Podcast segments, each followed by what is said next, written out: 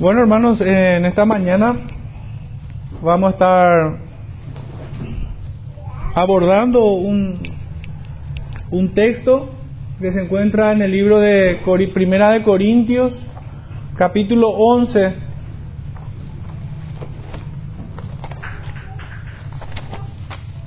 Verso 23 al 26, que tiene que ver con una ordenanza la cena del Señor, una celebración, una fiesta.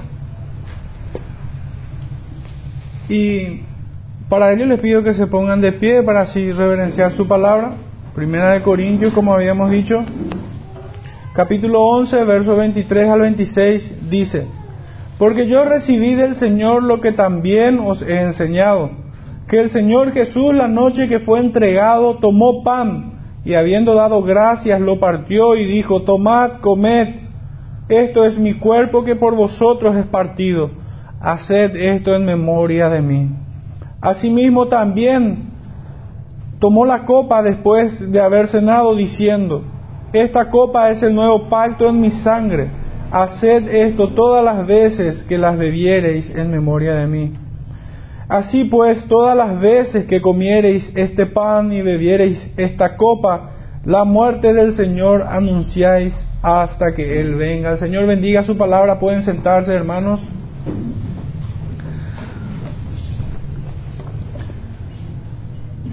Bueno, para entrar en, tema, me gustaría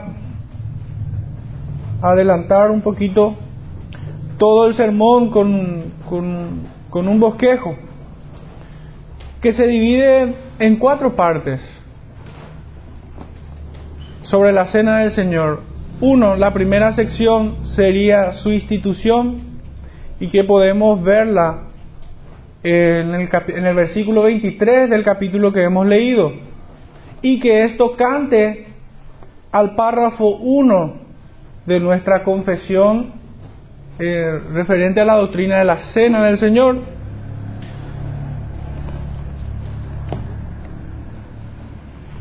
En el orden se encuentra en el número, la doctrina número 30, la cena del Señor, párrafo 1 de, esta doctrina, que la tenemos en nuestra confesión de fe. Y su institución desarrolla, desarrolla algunos puntos como son las circunstancias originales de su institución, el carácter mandatorio de la misma y el propósito principal y secundario que ella posee. La segunda sección tiene que ver con su naturaleza y podemos verlo en el verso 24 y 25 del capítulo 11 de Corintios que hemos leído y lo he anclado en el segundo párrafo de, de nuestra confesión del capítulo 30. Su naturaleza desarrolla lo, lo de la siguiente forma, muy sencilla, de manera bipolar, así como la luz y las tinieblas, lo que es y lo que no es. ¿Cuál es la naturaleza de esta ordenanza y cuál no es esa naturaleza? La tercera sección tiene que ver con la celebración en sí misma y que podemos fijarnos un poco en el verso 26 del capítulo 11 que hemos leído y lo anclé en el párrafo número 3 del mismo capítulo. Desarrolla el tema de una celebración piadosa, abordando el párrafo 7 de nuestra confesión, y una celebración corrompida, una celebración perversa. Esto lo anclé en el párrafo 8 de nuestra confesión. Finalmente, la cuarta sección es una aplicación de, lo, de todo cuanto hemos estudiado. Entonces, repito, su institución, su naturaleza, su celebración y una aplicación de la misma. Ahora sí, entramos de vuelta en el texto. El verso 23 leemos, porque yo recibí del Señor lo que también os he enseñado, que el Señor Jesús, la noche que fue entregado, tomó pan. Hemos leído que el apóstol dice, porque recibí del Señor lo que también os he enseñado. Dentro de lo que conocemos la gran comisión, y me adelanto a pedirle que vayamos un poco a Mateo 28, dentro de lo que es la gran comisión que se encuentra, se encuentra también la orden de enseñar todas las cosas que Él nos ha mandado y ha mandado a cada uno de sus apóstoles y así perpetuamente para toda su iglesia hasta que Él venga. Vemos en Mateo 28 esto que se refleja un poco en las palabras de Pablo cuando dice, porque yo recibí del Señor lo que también os he enseñado. Y dice en el verso, capítulo 28 de Mateo, verso 18 al 20, y Jesús se acercó y les habló diciendo, Toda potestad me es dada en el cielo y en la tierra. Por tanto, id y haced discípulos a todas las naciones, bautizándolos en el nombre del Padre y del Hijo y del Espíritu Santo, enseñándoles que guarden todas las cosas que os he mandado. Y he aquí yo estoy con vosotros todos los días hasta el fin del mundo. El verso 20 es tocante a nuestro tema, enseñar todas las cosas que Él nos ha mandado y Él estará con nosotros. Esta es la enseñanza, esta es la orden dada por nuestro Salvador. Y se encuentra dentro del, del tema de la gran comisión que todo el mundo lo maneja, ¿verdad? Pero siempre me gusta señalar un poco el marco imperativo y si pudiera, pudiera decir también marcial que posee esta orden del Señor. En el verso 18 dice, toda potestad me es dada en el cielo y en la tierra. Por tanto, esta orden tiene carácter sublime, como Cristo mismo tiene un carácter imperativo y marcial. No podemos nosotros distraernos de esto porque aquel al que le es dado toda potestad en el cielo y en la tierra es quien nos manda. Este es el marco, el ribete podríamos decirlo, ¿verdad? Son las palabras del soberano Rey, todopoderoso. Y y es esta, toda potestad me es dada en los cielos y en la tierra. Por tanto, existen, la verdad que, dos posturas sobre estas palabras de Pablo, sobre esta enseñanza que Pablo nos, nos muestra en 1 Corintios 11. Una de ellas es que los apóstoles le transmitieron a él porque él sí tuvo comunión con los apóstoles, con Pedro, con Santiago y el mismo, el mismo Ananías, que, que se acercó al momento de su conversión para hacerle saber las palabras del Señor, mientras él permanecía ciego. Es una de las posturas, esto podemos ver en Hechos 9, 17 y en Gálatas 1, 18 al 19, lo que acabo de decir. Pero la otra es que él mismo recibió de parte del Señor que este conocimiento, esta enseñanza, esta doctrina la, la recibió de parte del Señor.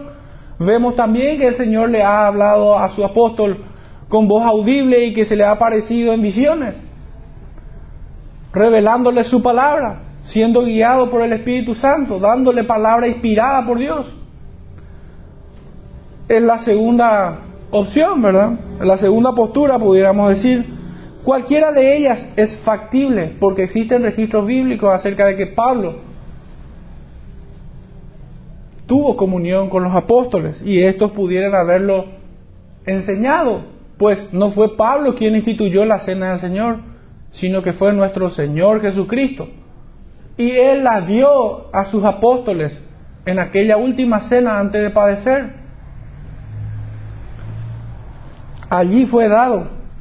Cualquiera de ellas es factible, pero particularmente yo me inclino a creer que el apóstol lo recibió directamente del Señor y un poco queriendo encontrar un anclaje bíblico a esto que, que acabo de decir, a esta postura que tengo en particular.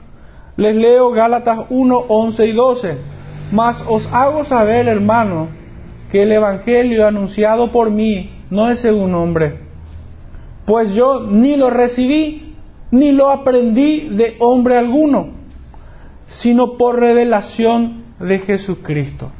Yo me inclino más a esta postura, si bien no desprecio la otra. Creo que es absolutamente razonable esa otra postura también, ¿verdad? Porque también vemos en el mismo libro, en el mismo capítulo de Gálatas, leemos en, versos posteriores, en el verso 18, después, pasados tres años, subí a Jerusalén para ver a Pedro y permanecí con él quince días. Pero no vi a ningún otro de los apóstoles sino a Jacobo, el hermano del Señor.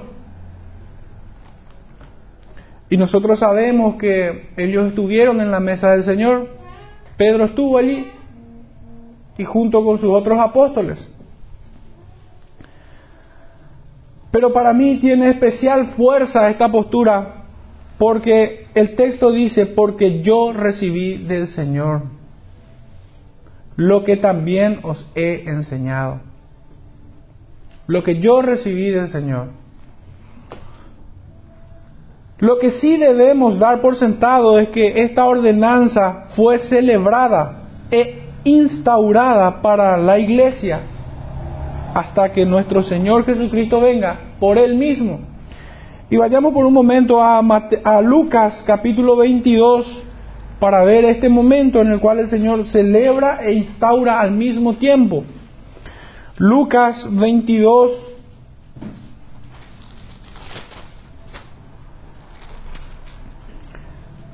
poquito extenso el versículo, los versículos 7 al 20. Llegó el día de los panes sin levadura. Y es muy importante que también atendamos a todos los datos que aquí vamos a encontrar porque esto hace el contexto y da mayor fuerza al significado real de lo que es la Santa Cena, de lo que es la cena del Señor. Repito de vuelta, llegó el día de los panes sin levadura en el cual era necesario sacrificar el cordero de la Pascua. Dos elementos ya en este primer versículo que pudieran ser un sermón para cada uno. Levadura y cordero. Este cordero que quitaba la levadura de los fariseos. Esta levadura que casi siempre, por no decir en su totalidad, tiene una connotación pecaminosa Levadura es lo, fermentado, lo que pudre, lo que hincha. Era la soberbia, era el corazón infatuado de los fariseos. Por ello el Señor le reprende duramente. Encontramos todos los ayes en Mateo 23. Ay de ustedes fariseos y escribas hipócritas. Si hubiera un pecado que pudiera representar de manera más justa esta levadura de los fariseos, era la hipocresía pudiera haber todo un sermón referente a solamente esta palabra y muchos otros sermones referentes al Cordero de la Pascua. Este Cordero que nos quita de la esclavitud, este Cordero que hace pasar por alto el juicio de Dios, pues hubo un Cordero que se interpuso entre la ira de Dios y nosotros. Verso 8, y Jesús envió a Pedro y a Juan diciendo, id, preparadnos la Pascua para que la comamos. Ellos le dijeron, ¿dónde quieres que la preparemos? Ellos le dijeron, esto, verso 10, Él les dijo, he aquí, al entrar en la ciudad, os saldrá al encuentro un hombre que lleva un cántaro de agua, seguidle hasta la casa donde entrare y decida al padre de familia de esa casa, el maestro te dice, ¿dónde está el aposento donde he de comer la Pascua con mis discípulos? Entonces él os mostrará un aposento alto ya dispuesto, preparad allí. Fueron pues y hallaron como les había dicho y prepararon la Pascua. Cuando era la hora se sentó a la mesa y con él los apóstoles y les dijo, cuánto he deseado comer con vosotros esta Pascua antes que padezca. Porque os digo que no la comeré más hasta que se cumpla en el reino de Dios. Y habiendo tomado la copa, dio gracias y dijo, tomad esto y repartidlo entre vosotros, porque os digo que no beberé más del fruto de la vid hasta que el reino de Dios venga.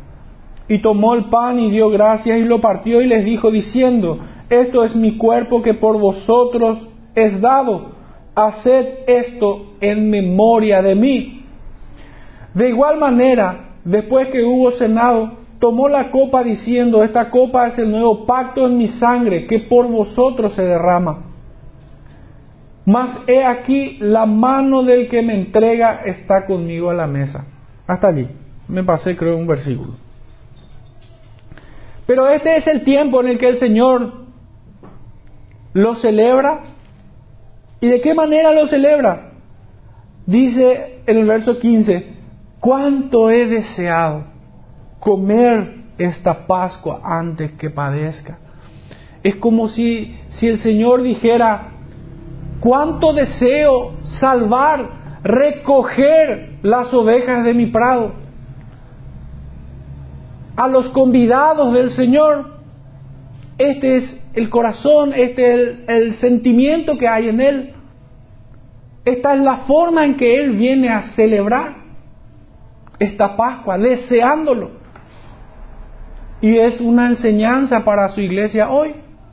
Todos aquellos que son convidados a esta, a esta mesa del Señor deben venir con el mismo entusiasmo, deben venir con el mismo gozo, deben venir con el mismo sentimiento que hubo en él y así también en sus discípulos. Este es el momento de la celebración, pero también es el tiempo en que él mismo instaura esto para su iglesia pues dice en el verso 19, haced esto en memoria de mí. Haced esto en memoria de mí. Esto lo hemos encontrado en Lucas 22, versos 7 al 20.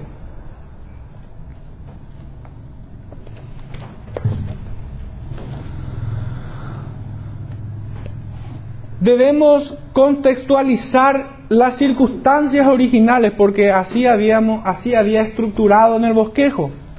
Circunstancias originales de su institución, estas fueron las circunstancias en las cuales se dieron originalmente. Pero a modo de una breve síntesis, voy a dividir en, en dos cuadros, en dos imágenes. La primera de ellos, intentando contextualizar la cena del Señor su celebración e instauración.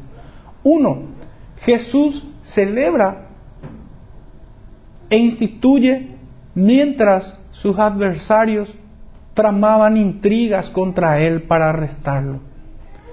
Y es notable que aún en esa misma mesa había uno de ellos, de los que participaron en estas intrigas y en su encarcelamiento, padecimiento y crucifixión podemos ir brevemente al capítulo 13 del libro de Juan.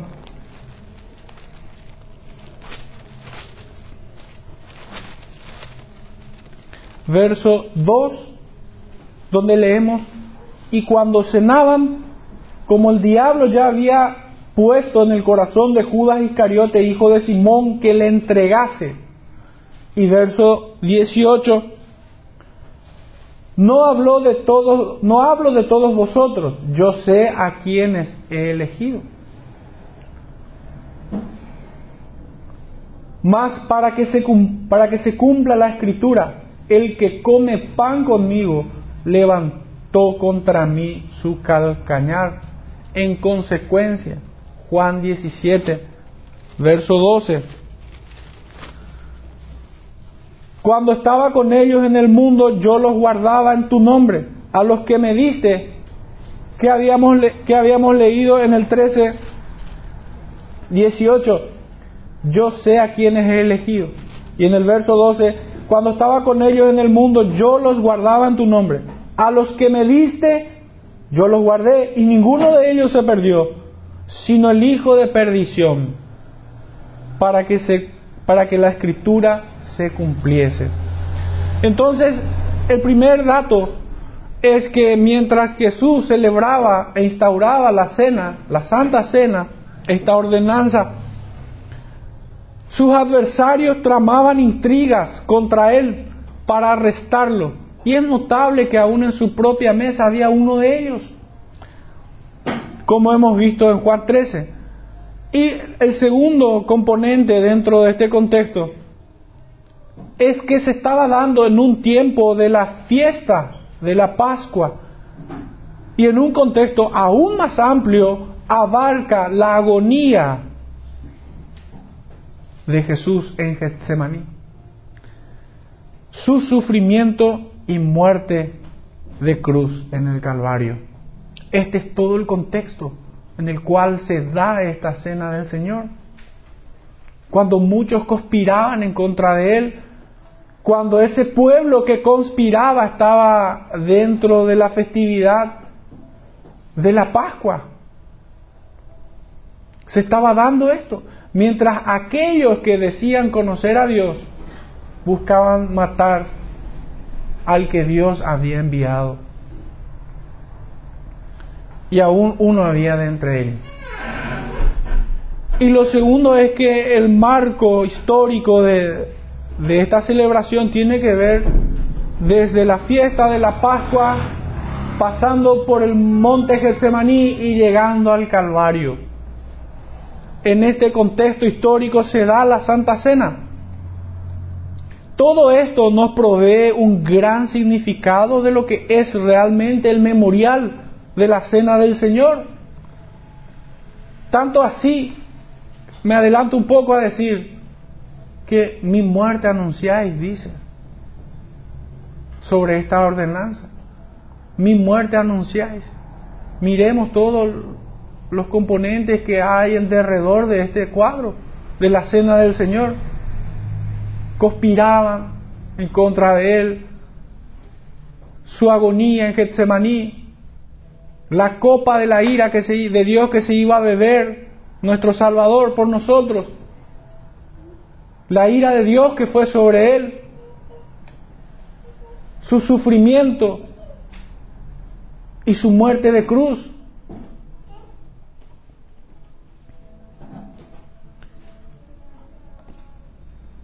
Pero esta cena del Señor también es una invitación solemne que Él mismo hace a todos los que están en Él,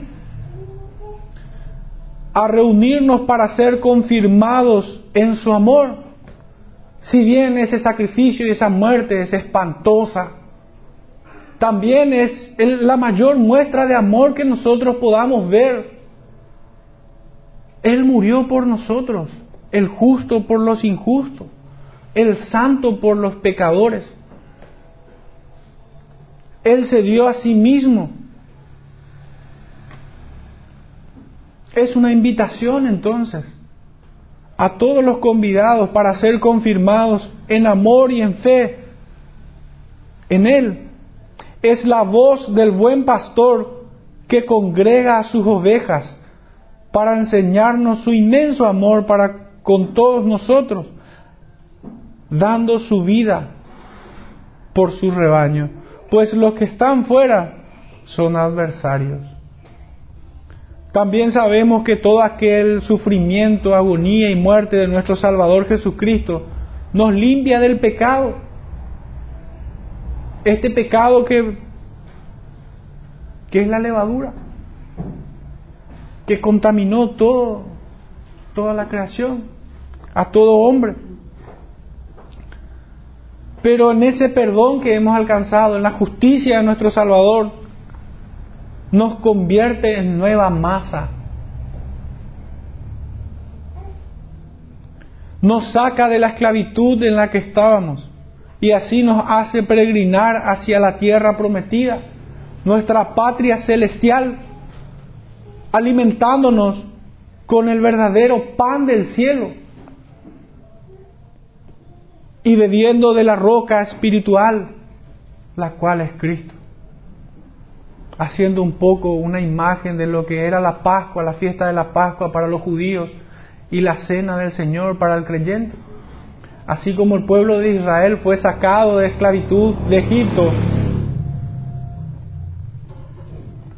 y pasaron todos aquellos quienes inmolaron un cordero y pintaron los dinteles de su casa con esta sangre, como símbolo para que el ángel no pase a matar a cada uno de los primogénitos.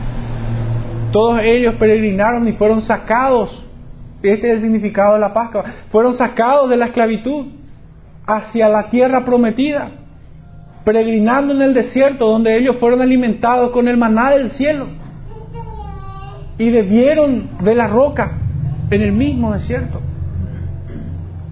Fueron cuidados por el favor de Dios en todo momento. Es motivo también para estar alegres, para gozarnos en esto, porque así también nosotros somos, fuimos quitados de esa esclavitud del pecado en la que estábamos.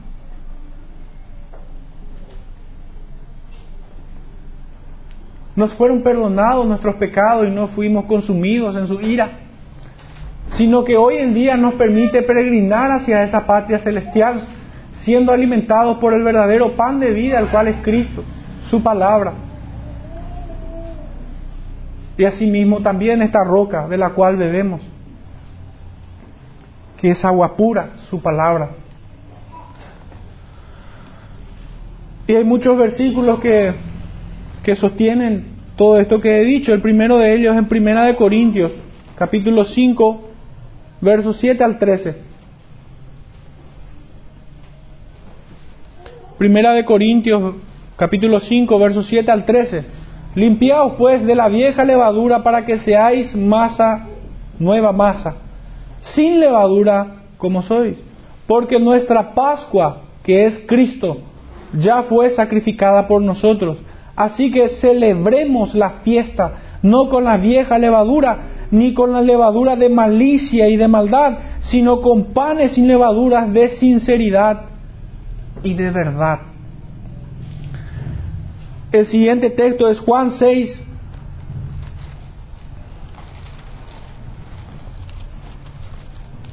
verso 48 al 58. Yo soy el pan de vida. Vuestros padres comieron el maná en el desierto y murieron. Este es el pan que desciende del cielo, para que el que de él come no muera. Yo soy el pan vivo que descendió del cielo. Si alguno comiere de este pan, vivirá para siempre. Y el pan que yo daré es mi carne, la cual yo daré por la vida del mundo. Entonces los judíos contendrían entre sí diciendo, ¿cómo pues éste puede darnos a comer su carne? No entendían. Ellos, digamos que de alguna manera, tenían el mismo error que muchos hoy, el cual es un hiperliteralismo mórbido, que no, no les permite entender las palabras de vida de nuestro Señor.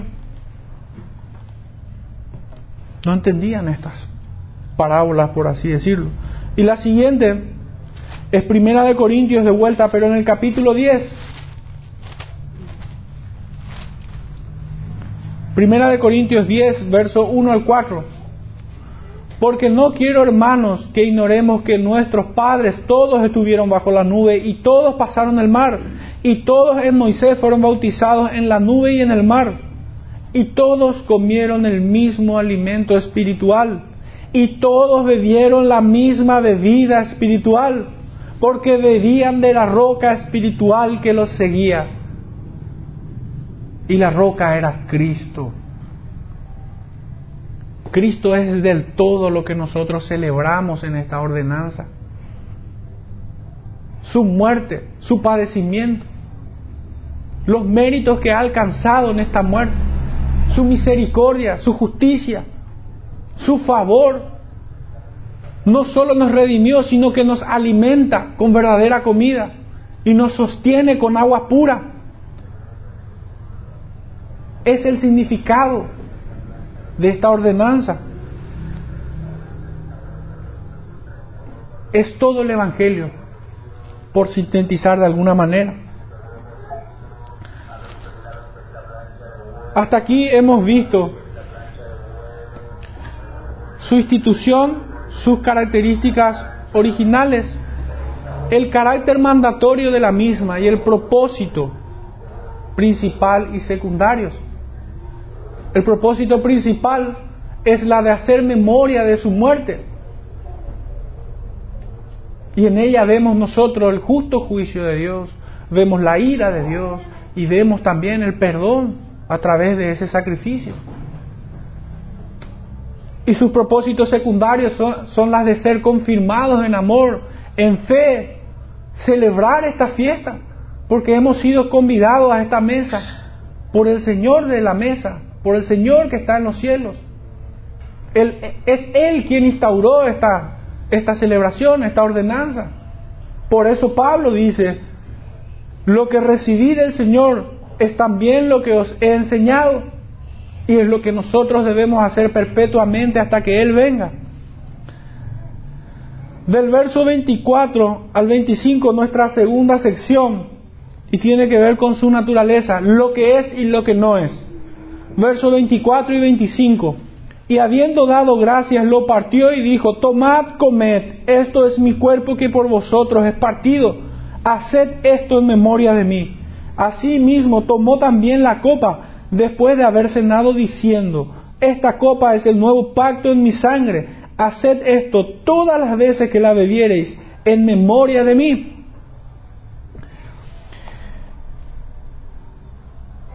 Y hemos he recurrido a nuestra confesión de fe para tener mayor entendimiento y traer aquellos conocimientos que son oportunos para este sermón. No, vamos a poder desarrollar todas las ideas que se desarrollan en los ocho párrafos de, de ese capítulo, pero al menos leerlos a modo de comentario. La confesión afirma enfáticamente que Cristo no es ofrecido a su Padre, ni se hace en absoluto ningún verdadero sacrificio para la remisión del pecado, ni de vivos ni de muertos. Me estoy refiriendo exclusivamente a esta ordenanza. Esta ordenanza de ninguna manera es de vuelta un ofrecimiento al Padre, ni se hace en absoluto ningún verdadero sacrificio para la remisión de pecados, ni de vivos ni de muertos. Como, como así lo es el entendimiento y la práctica del catolicismo romano, que de apostólico no tiene nada. Si hubiera alguna conexión entre la cena del Señor, esta ordenanza, en su significado de que es, es, su cuerpo partido y es su sangre derramada, si hubiera alguna conexión de esto con la Eucaristía católica, tendría que ser resumida en aquella frase cuando Pilato se lava las manos y ese pueblo dijo que su sangre sea sobre nuestras cabezas. Porque de ninguna otra manera pudiera tener conexión sino ir en contra de Cristo de vuelta y en contra de lo que Él enseña. No existe ninguna otra conexión de la Eucaristía católica con esta ordenanza del Señor, sino aquella que se resume en esta frase, que su sangre sea sobre nuestras cabezas. No temen ir en contra del Señor y de lo que Él enseña. Por cierto, es importante definir un poco y hacer memoria de esta palabra, apostasía. Apostasía no, no es simplemente negar a Dios, dejar de creer en Dios. No, muchos son apóstatas diciendo que creen en Él, pero van en contra de lo que el Señor enseña. Ir en contra de sus palabras es negarle al Señor. Apóstata es aquel que va en contra de lo que el Señor enseña. Y claro, claro que sí, es aquel que no cree en Dios o aquel que de, alguna manera deja de creer en Dios. Que tal vez en un momento anterior haya dicho ser creyente, pero después se apartó de la fe, es un apóstata, cabalmente, con todos los galardones que Satanás le puede ofrecer. Pero también un apóstata es aquel que niega la enseñanza de nuestro Salvador porque nosotros pertinentemente hemos leído en este tiempo, en Hebreos 1, que toda la revelación le fue dada a quién? A nuestro Salvador. Él es nuestro profeta. Y Él ha instaurado esta ordenanza, que es un memorial. Haced memoria. Es esta la enseñanza. Pero la Eucaristía Católica no, no, tiene este mensaje, no, no tiene el mensaje del Señor, sino que más bien tiene un mensaje diabólico. El Papa de Roma, junto con todas sus sinagogas, se deleitarían de vuelta en masacrar y dar muerte a Jesús y creer junto con Satanás que lo habían derrotado de vuelta digamos que es como un deleite morboso la Eucaristía para todos ellos. Toda esta Eucaristía tiene, tiene sus raíces en el hiperliteralismo y el paganismo supersticioso. Allí radican sus raíces, allí se encuentran, me corrijo, sus raíces. Porque ellos cuando leen esto es mi cuerpo, lo toman literal, hiperliteralmente. Y así llegan a creer, a pensar de que se está realizando un verdadero sacrificio por el pecado de vuelta, convirtiéndose la galletita en la encarnación de Cristo. Esto ellos creen. Esto enseñan. Esto practican. finalmente llega a ser un nuevo sacrificio, cosa que todo nacido de nuevo debe repudiarlo, porque Jesús dijo, consumado es. Y la enseñanza, la enseñanza clara de la palabra de Dios es que ya no hay otro sacrificio, ya no hay otro. Para respaldar un poco todo esto, vayamos de vuelta al libro de Juan, capítulo 19, verso 30. Les leo. Cuando Jesús hubo tomado el vinagre, dijo, consumado es. Y habiendo inclinado la cabeza, entregó el Espíritu. Y el otro texto se encuentra justamente en, nuestro, en el libro de Hebreos que estamos abordando. Capítulo Hebreos 10, verso 23 al 28. Hebreos 10, 23 al 28.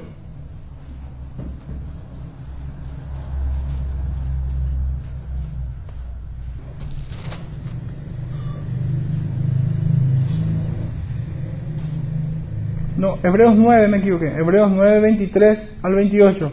Fue pues necesario que las figuras de las cosas celestiales fueran purificadas así pero las cosas celestiales mismas con mejores sacrificios que estos, porque no entró Cristo en el santuario hecho de mano, figura del verdadero, sino en el cielo mismo para presentarse ahora por nosotros ante Dios, y no para ofrecerse muchas veces como entra el sumo sacerdote en el lugar santísimo cada año con sangre ajena.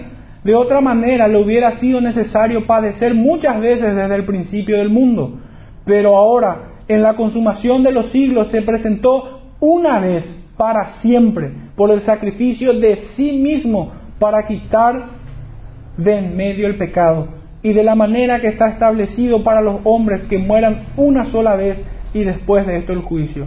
Así también Cristo fue ofrecido una sola vez para llevar los pecados de muchos y aparecerá por segunda vez sin relación con el pecado para salvar a los que le esperan. Se ofreció a sí mismo una sola vez y para siempre. ¿Cómo pudiera manos impías como la de un sacerdote volver a sacrificar a Cristo? ¿Cómo pudieran ellos tener ese poder mágico de convertir la galletita en, en, en Cristo? Realmente van en contra de lo que es el sentido común y la razón. Solamente aquellos que están enseguecidos por Satanás mismo pueden creer en tal cosa.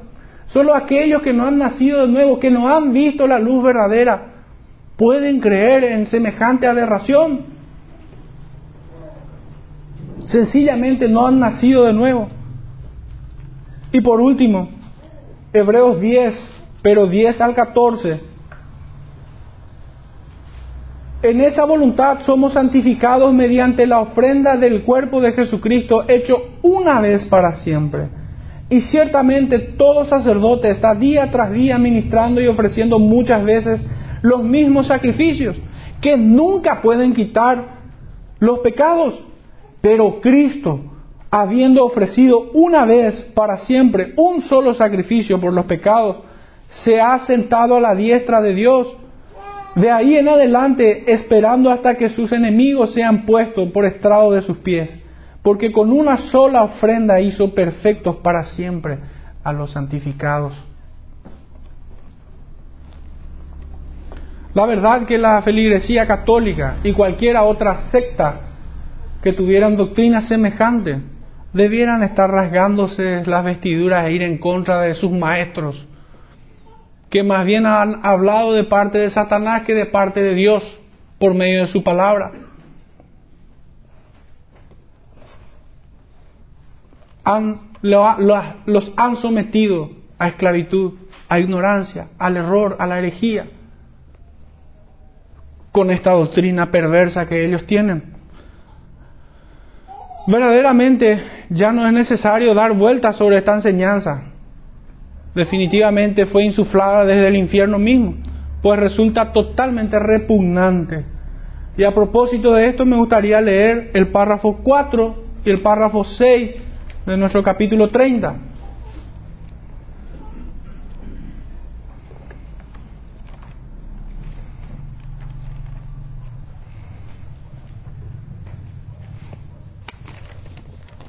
de nuestra confesión.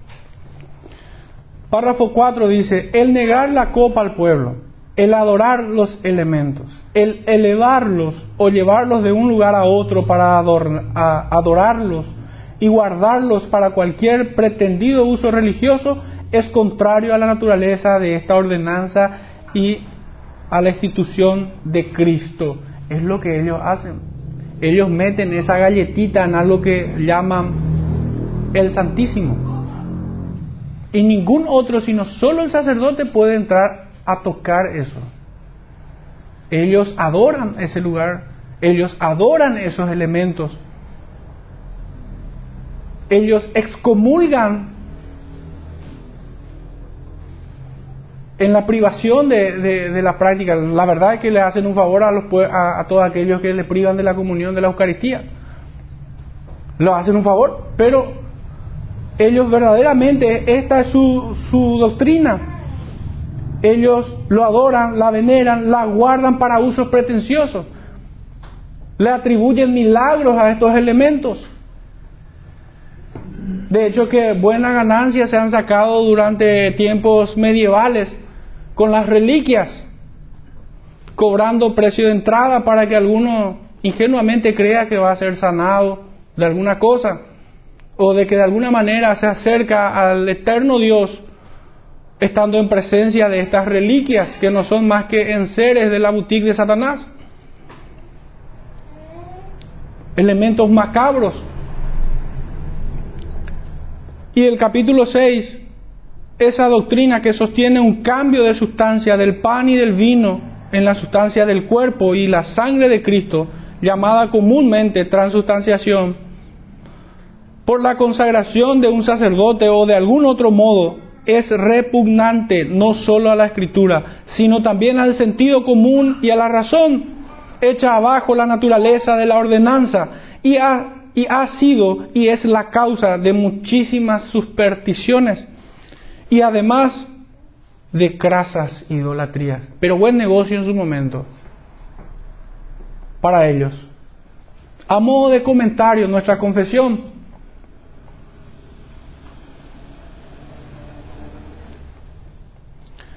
Positivamente, esto es, lo que no es en cuanto a su naturaleza, la segunda sección que hemos leído.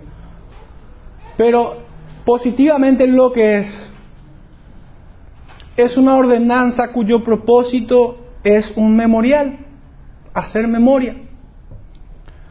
Debe concebirse como algo espiritual y mental, con entendimiento, comprendiendo esto sería verdaderamente un memorial, como fue mandado. Veamos de vuelta en Lucas 22.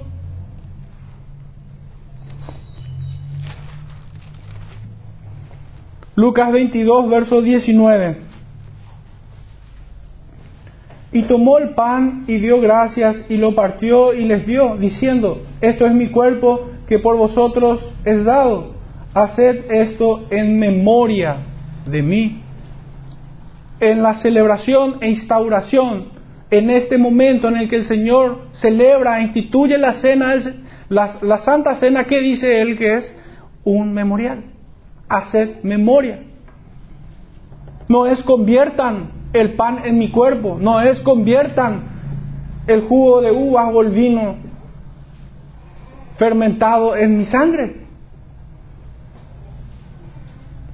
Y si nos fijamos en nuestro texto, nuestro texto central que hemos estado abordando, repetidamente encontramos dos palabras y es memoria y anunciáis memoria y anunciáis. Lo vemos esto en, en nuestro propio texto.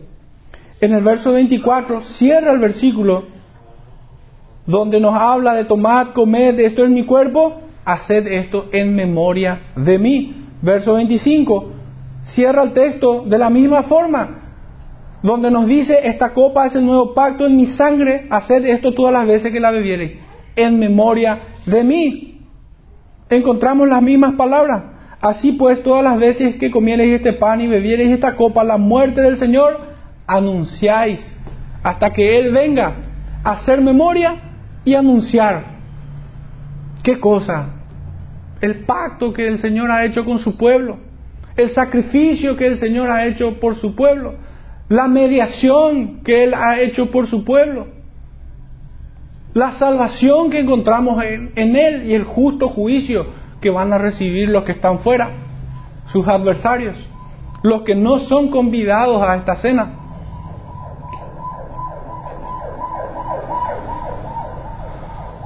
La esencia misma de esta ordenanza consiste en hacer memoria y anunciar, anunciar su muerte. Nuestra mente y espíritu deben estar activamente ocupados en el significado del memorial para así recibir también, el propósito principal era hacer memoria, y así también, propósito secundario, recibir los beneficios que de ella proceden, la confirmación en amor y en fe de parte del Señor.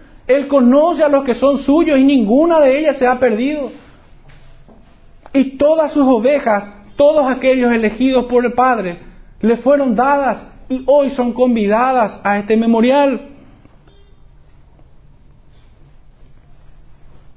Este memorial es el Evangelio mismo. Nos enseña perpetuamente del justo juicio de Dios, de un mediador el cual es Cristo, de su misericordia al perdonarnos e invitarnos a su mesa y de la santidad en la que debemos esforzarnos con su ayuda. Él nos ha hecho perfecto, nos ha hecho santo en un solo sacrificio en un solo sacrificio nos ha hecho santo a los santificados. Como hemos leído. Y por la misericordia y la gracia de Dios, ayer hemos leído un salmo también que notablemente me llamó la atención. Yo doy gracias al Señor por este tipo de cosas, ¿verdad? Que pone en el corazón de sus hijos algunos textos que que después me regocijan bastante. ¿verdad? Hoy hemos leído al comienzo el Salmo 100 y de alguna manera estaba totalmente conectado con todo el sermón. Reconocer a Jehová, Salmo 100. Él nos hizo y nosotros, y no nosotros a nosotros mismos. Pueblo suyo somos y ovejas de su prado. Entrad por sus puertas con acción de gracias cómo Jesús celebró la Santa Cena. Cuánto he deseado tener este tiempo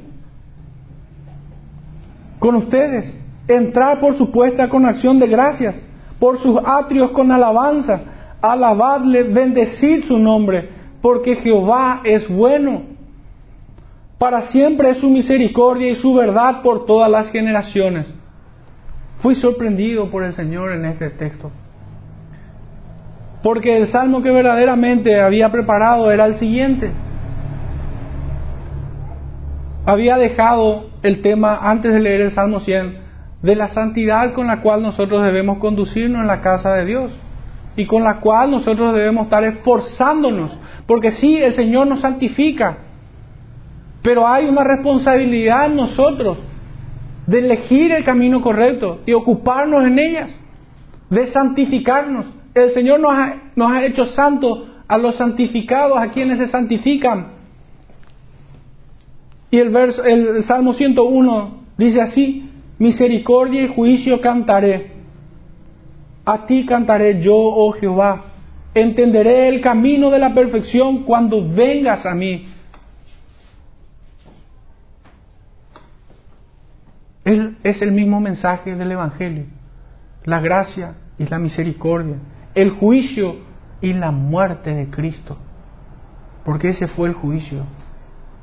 Porque la paga del pecado es muerte. Y hubo uno que se interpuso por nosotros y pagó con su vida, derramando su sangre y, siendo partido su cuerpo. Para el perdón, misericordia y juicio, cantaré. Entenderé el camino de la perfección cuando vengas a mí. ¿Quiénes son los convidados? Sino aquellos en cuyos corazones está el Señor. En la integridad de mi corazón andaré en medio de mi casa. No pondré delante de mis ojos cosa injusta. Es nuestra responsabilidad eso. Aborrezco la obra de los que se desvían. Ninguno de ellos se acercará en mí. Muchos buscan frutos de salvación. Muchos buscan evidencia de salvación y es buena. Pero ¿cuál ¿Cuál pudiéramos tomar como evidencia de salvación? Esto mismo. Aborrezco la obra de los que se desvían. Juan 3:17 dice, y esta es la condenación, que la luz vino al mundo, pero los hombres amaron más las tinieblas. Y el creyente es llamado a aborrecer las obras de las tinieblas. Si nosotros amamos las tinieblas, no somos de Dios. Pero si nosotros amamos la luz y aborrecemos las tinieblas, ahí está la evidencia, querido hermano. Porque esa capacidad no está en el ser humano, no está en la carne, sino está solamente en virtud del Espíritu Santo de Dios que mora en cada uno de quienes son suyos. Corazón perverso se apartará de mí, no conoceré al malvado. Al que solapadamente infama a su prójimo, yo lo destruiré. No sufriré al de ojos altaneros y de corazón vanidoso. Mis ojos pondré en los fieles de la tierra, para que estén conmigo el que ande en el camino de la perfección, éste me servirá. Me gozo realmente al verle a cada uno de ustedes. Estoy feliz de que los convidados del Señor hayan venido a mirarlos a los fieles de la tierra para que estén con nosotros. Aquellos que andan en el camino de la perfección, quienes están siendo exhortados, enseñados, adoctrinados, consolados y restaurados.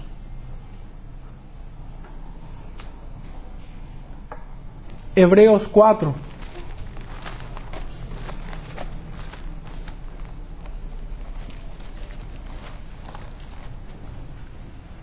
Hebreos 4, verso 14 al 16. Por tanto, teniendo un gran sumo sacerdote que traspasó los cielos, Jesús el Hijo de Dios, retengamos nuestra profesión, porque no tenemos un sumo sacerdote que no pueda compadecerse de nuestras debilidades sino uno que fue tentado en todo según nuestra semejanza, pero sin pecado.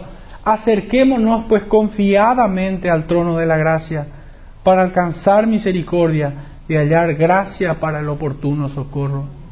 Estas promesas para cada uno de ustedes, quienes me escuchan. Solamente soy un vocero de lo que Dios le está hablando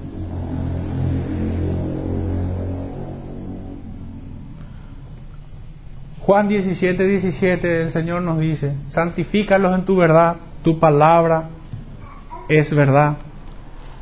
Y el último versículo referente a esta responsabilidad que tenemos nosotros de, santificarnos, Juan 15, versos 4 y 5, permaneced en mí. Esta es nuestra responsabilidad.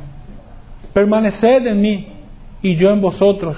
Como el pámpano no puede llevar fruto por sí mismo si no permanece en la vid, así tampoco vosotros si no permanecéis en mí. Yo soy la vid y vosotros los pámpanos.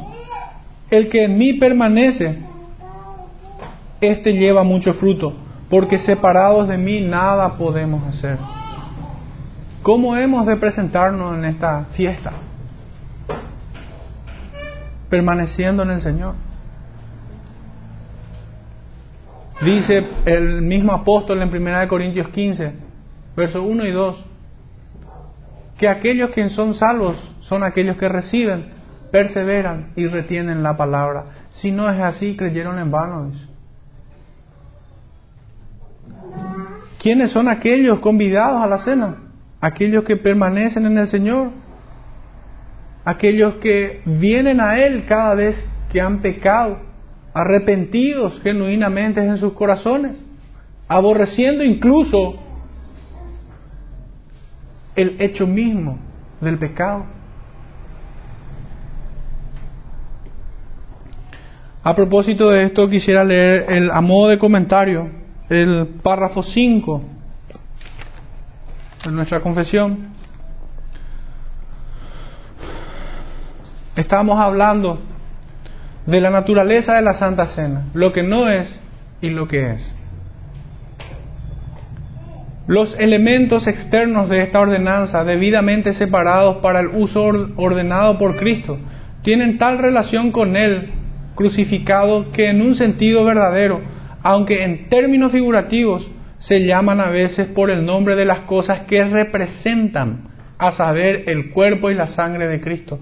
No obstante, en sustancia y en naturaleza, esos elementos siguen siendo verdadera y solamente pan y vino, como antes lo habíamos dicho. Y como Él lo ha enseñado, como los apóstoles nos han transmitido. Y tenemos registro de la palabra de Dios, de todo esto. Lo que no es párrafo 4 y 6, lo que es párrafo 5. Y hemos ampliado un poco más de lo que es, sino también la forma en la que tenemos que llegar. Por último, el, el último versículo de hoy, verso 26, dice así, así pues todas las veces que comiereis este pan y bebiereis esta copa, la muerte del Señor anunciáis hasta que Él venga. Su celebración, tocante al párrafo 3, existe una forma piadosa y existe una forma corrompida. Ya, ya hemos desarrollado el tema verdaderamente. Una celebración perversa es la, es la, practicada por todas las sinagogas de Satanás, cuyas características son la negación de la copa al pueblo, y vemos en Mateo 26, 27, en Marcos 14, 23 al 24, en el mismo texto de 1 Corintios 11, 25, que la copa, de la copa participan el pueblo. Es el símbolo del nuevo pacto. Si fuera verdadera, y, estoy haciendo abuso de mi imaginación, si fuera verdadera esa Eucaristía, ¿cómo pueden los sacerdotes negarle ese símbolo al pueblo? Aún en su error son perversos. Aún en su error. Ellos niegan la copa al pueblo. Otra característica es que adoran los elementos, los levantan, los llevan de un lugar a otro para ser adornados y eventualmente recaudar. Y cinco, reservarlos para cualquier uso religioso. Es terrible. Pues en la ley moral de Dios, ya en el capítulo 20 de Éxodo, está condenado tener figuras para adorarlas. Es terrible. Y los párrafos tocantes de nuestra confesión a este tema lo encontramos en el, segundo párrafo y en el párrafo 8. Lo leo rápidamente. En esta ordenanza, Cristo no es ofrecido a su Padre, ni se hace en absoluto ningún verdadero sacrificio para la remisión de pecados, ni de los vivos ni de los muertos, sino que solamente es un memorial de aquel único ofrecimiento de sí mismo y por sí mismo en la cruz, una sola vez para siempre, y una ofrenda espiritual de toda la alabanza posible a Dios por Él mismo. Así que el sacrificio papal de la misa, como ellos la llaman, es sumamente abominable e injurioso para con el sacrificio mismo de Cristo, la única propiciación por todos los pecados de los elegidos. Y el capítulo 8, todos los ignorantes e impíos, no siendo aptos para gozar de la comunión con Cristo, son por tanto indignos de la mesa del Señor, y mientras permanezcan como tales, no pueden, sin pecar grandemente contra Él. Esta es la inhabilidad de aquellos que se acercan a la cena del Señor. ¿Quiénes son? Ignorantes e impíos. No están aptos para gozar de esta comunión, que es un medio de gracia para el creyente. Es una celebración, es hacer memoria de lo que Cristo hizo en la cruz. Participar de estos sagrados misterios o ser admitidos a ellos además quien quiera que lo reciba indignamente es culpable del cuerpo y la sangre del Señor, pues come y bebe juicio para sí. Una celebración apropiada. Me apresuro a terminar. El Señor Jesús ha establecido en esta ordenanza la oración, tomar el pan y tomar la copa. Es así de sencillo. Nuestra celebración de la Santa Cena debe ser estrictamente bíblica. No podemos adornarla, no podemos hacerla más sublime, no podemos hacerla más solemne, no podemos hacerla más digna. El mayor estándar ya nos fue dado y fue por nuestro Salvador. Debe ser estrictamente bíblica. Y esta es sencilla, pero solemne y reverencial, de profunda gratitud en el corazón de los que administran y de los que son convidados. Es en este espíritu en que se debe hacer la oración. Nuestro Salvador dijo, dio gracias en esa cena. Y así lo hacen los apóstoles, lo hicieron. Y así debe, hacerlo la iglesia hasta que Él venga. La oración debe ser con este espíritu, dando gracias al Señor. Los que administran son aquellos autorizados oficialmente para presentar a Cristo y tomar su lugar como distribuidor de su comida para con sus siervos. Párrafo 3 a modo de comentario. El Señor Jesús en esta ordenanza ha designado a sus ministros para que oren y bendigan los elementos del pan y del vino y que los aparten así del uso común para el uso sagrado, que tomen y partan el pan y tomen la copa, participando también ellos mismos den ambos a los participantes. Así reza nuestra confesión en el párrafo 3. Ha de hacerse una oración de bendición, como vemos nosotros en Marcos 14, 22, en Lucas 22, 19, cuando se dan gracias por los alimentos. Con acciones de gracias debemos presentarnos, rogando a Dios que haga de estos símbolos, el pan y el vino, un medio de bendición para nosotros. Y tenemos una infinidad de textos de vueltas aquí, en las cuales ya por razones del tiempo no vamos a entrar, pero sí voy a leer el párrafo 7 de nuestra confesión. Los que reciben dignamente esta ordenanza, participando externamente de los elementos visibles, también participan interiormente por la fe de una manera real y verdadera, aunque no carnal ni corporal, sino alimentándose espiritualmente de Cristo crucificado y recibiendo todos los beneficios de su muerte. El cuerpo y la sangre de Cristo no están entonces, perdón, el cuerpo y la sangre de Cristo no están entonces ni carnal ni corporalmente, sino espiritualmente presentes en aquella ordenanza a la fe de los creyentes, tanto como los elementos mismos lo están para sus sentidos corporales. Quisiera hacer dos breves lecturas más para cerrar. Haciendo un recuento de todo, hemos visto su institución, las circunstancias originales en las cuales fue celebrada e instituida, el carácter mandatorio de la misma, el propósito principal, anunciar su muerte, y secundario de todo el beneficio que conlleva participar de esta ordenanza en obediencia. La segunda parte, su naturaleza. Hemos hablado bastante de lo que no es y de lo que sí es. La forma de cómo debemos llegar a, a este tiempo. La tercera parte, la tercera sección, su celebración, una forma piadosa y otra corrompida, hemos visto también. La aplicación de, de este estudio tiene que ver con el párrafo 1 de nuestra confesión y con el texto de Hebreos, Hebreos 10. Pero primero le, leamos el primer párrafo. La cena del Señor Jesús fue instituida por Él la misma noche en que fue entregado, para que se observara en sus iglesias hasta el fin del mundo, para el recuerdo perpetuo y para la manifestación del sacrificio de sí mismo en su muerte, para confirmación de la fe de los creyentes en todos los beneficios de la misma, para su alimentación espiritual y crecimiento en Él, para un mayor compromiso en todas las obligaciones que le deben a Él, y para ser un vínculo y una prenda de su comunión con Él y entre, y entre ellos mutuamente. Teniendo comunión con Él y nosotros también mutuamente, entre nosotros, todos los que estamos en la mesa del Señor.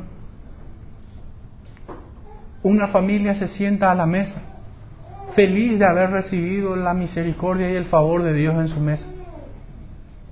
Ese es el corazón del creyente dando gracias, así como cada día damos gracias por la provisión del Señor, el sustento de nuestras vidas.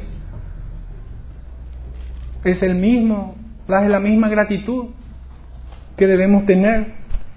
Por último, con esto cierro. Hebreos 10, 19 al 25. Así que hermanos, teniendo libertad para entrar en el lugar santísimo por la sangre de Jesucristo, por el camino nuevo y vivo que Él nos abrió a través del velo, esto es su carne, y teniendo un gran sumo sacerdote sobre la casa de Dios, acerquémonos con corazón sincero en plena certidumbre de fe, purificados los corazones de mala conciencia y lavados los cuerpos con agua pura. Mantengámonos firmes sin fluctuar la profesión de nuestra esperanza, porque fiel es el que prometió y considerémonos unos a otros para estimularnos al amor y a las buenas obras, no dejando de congregarnos como algunos tienen por costumbre, sino exhortándonos y tanto más cuando veis que aquel día se acerca. Hasta ese día hemos de celebrar esta santa cena. Oremos hermanos. Padre, te damos gracias por tu misericordia, Señor. Gracias por Cristo. Gracias Señor porque hemos alcanzado en Él el perdón de nuestros pecados. Señor, bendice tu palabra en el corazón de cada uno de nosotros. Ayúdanos Señor a presentarnos cada día delante tuyo para ser renovados Señor en el espíritu de nuestro entendimiento y así ejercitarnos Señor en la piedad verdadera, en el fruto de tu Santo Espíritu. Bendícenos Señor en esto. En el nombre de nuestro Salvador Jesucristo. Amén.